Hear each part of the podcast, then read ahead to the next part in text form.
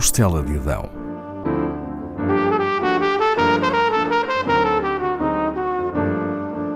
Com Paula Castelar.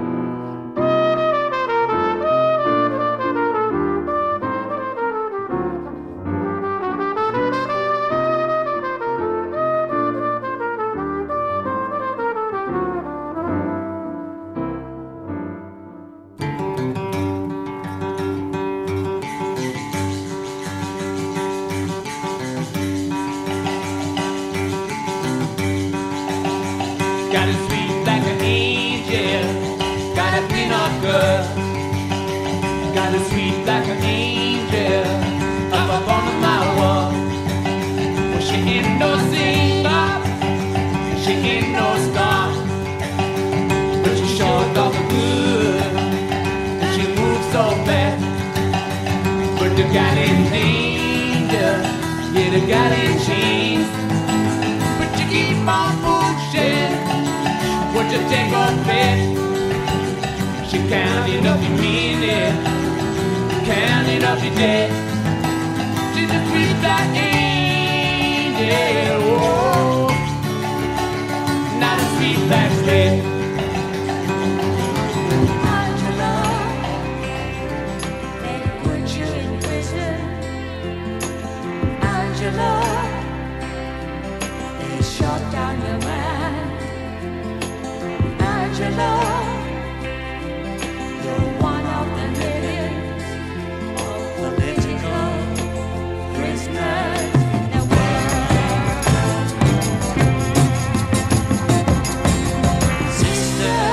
Escutamos dois pequenos certos de canções dedicadas à ativista americana Angela Davis, Sweet Black Angela dos Rolling Stones e Angela de John Lennon e Yoko Ono.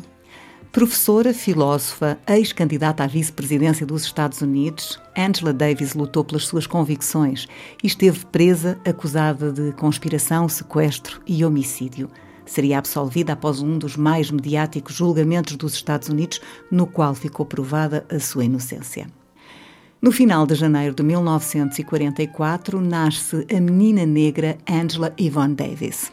A cor da pele teria menor importância noutros lugares, mas Angela vem ao mundo em Birmingham, no estado do Alabama, onde há uma forte segregação racial. O Ku Klux Klan, movimento extremista que advoga a supremacia branca, é temido.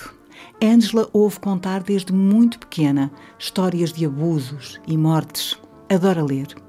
Curiosa, tem uma inesgotável sede de aprender e é ótima aluna. Na adolescência consegue uma bolsa de estudo que lhe permite ir estudar para Nova York. Aí convidam-na a integrar uma organização de jovens comunistas e torna-se militante do partido. Há de formar-se em filosofia. Um dos seus professores será o sociólogo e filósofo alemão Herbert Marcuse, ideólogo da nova esquerda, que assenta no importante papel do ativismo social para a mudança das sociedades. Os movimentos hippie ou de luta pelos direitos civis que visam o fim da opressão de classe, de género e racial fazem parte dessa corrente de pensamento. Angela estuda na Universidade da Califórnia, mas também na Alemanha. Conclui o seu doutoramento na Universidade Humboldt, em Berlim Oriental. Vai ensinar em Los Angeles, mas a universidade acaba por prescindir dos seus serviços devido à sua ligação a movimentos considerados de esquerda radical. Angela é militante comunista e apoia movimentos políticos como o Panteras Negras, que se opõem à segregação racial e ao recrutamento militar dos negros. Quem então dirige o FBI é J. Edgar Hoover, que tem o Partido Comunista e o Panteras Negras sob vigilância apertada. Em 1970, Angela integra uma campanha de sensibilização da opinião pública que visa a libertação de três militantes do Panteras Negras, conhecidos como os Irmãos Soledade, por estarem detidos numa prisão com esse nome em Monterey. O movimento de apoio aos reclusos inclui nomes famosos como os atores Marlon Brando e Jane Fonda e o escritor Allen Ginsberg. A 7 de agosto desse ano, em São Francisco, o irmão de um dos detidos interrompe um julgamento num tribunal empunhando uma arma. Com dois cúmplices, faz vários reféns, levados para uma carrinha estacionada ali perto.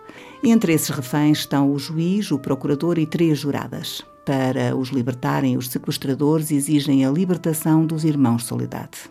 Segue-se uma perseguição policial com um desfecho terrível. Na troca de tiros com a polícia morrem quatro pessoas, nomeadamente o juiz e dois raptores. Mas o que tem Angela Davis a ver com a questão? Uma das armas usadas pelos criminosos estava registada em seu nome.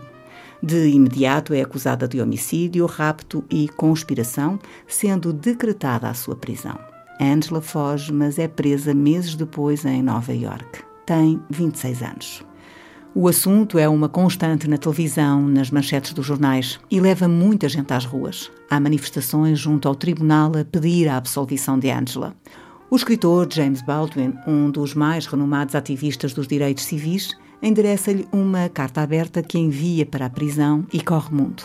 É um encorajamento de Baldwin à sua irmã Angela, como a trata e onde pode ler-se. Se sabemos quão duro foi o preço pago para nascer uma nova consciência, um povo novo, se sabemos isso e não fazemos nada, somos piores do que os assassinos contratados em nosso nome. Os Rolling Stones, John Lennon e Yoko Ono dedicam-lhe canções e Herbie Hancock escreve uma música inspirada nela. Em junho de 1972, Angela é absolvida de todas as acusações após ter estado presa preventivamente 18 meses. Depois de libertada, vive um período em Cuba, onde é recebida com grande entusiasmo pela população negra local, que vê nela uma inspiração. Também fará viagens à União Soviética. Os seus adversários dizem que se contradiz no seu ativismo pelos direitos humanos, pois nunca condenou abusos cometidos por regimes comunistas. Um dos que a acusou disso foi o escritor russo premiado com o Nobel Alexander Solzhenitsyn. Na década de 80, Angela Davis candidata-se duas vezes à vice-presidência dos Estados Unidos pelo Partido Comunista, no qual milita até 1991. Tem sido uma voz ativa contra as desigualdades de género, a pena de morte e o sistema prisional americano, que, na sua opinião, devia ser abolido. Defende que a maioria dos presos deve a sua incursão no mundo do crime às deficientes condições de vida em que cresceu e que é imprescindível melhorar as circunstâncias que rodeiam os mais desfavorecidos. Professora universitária, tem vários livros publicados, entre eles uma autobiografia. Em 2020 foi apresentado o seu primeiro livro em Portugal. A Liberdade é uma luta constante da editora Antígona, reúne ensaios e entrevistas. A fechar, um excerto de Ostinato, Suite for Angela, que Herbie Hancock lhe dedicou.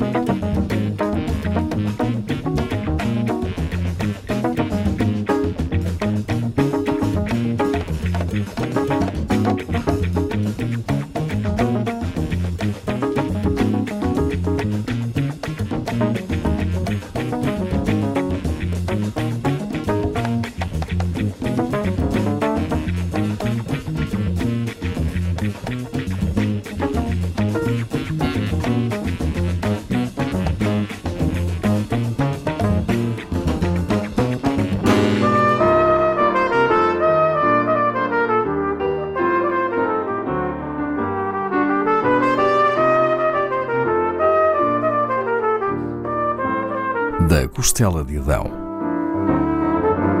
com Paula Castelar.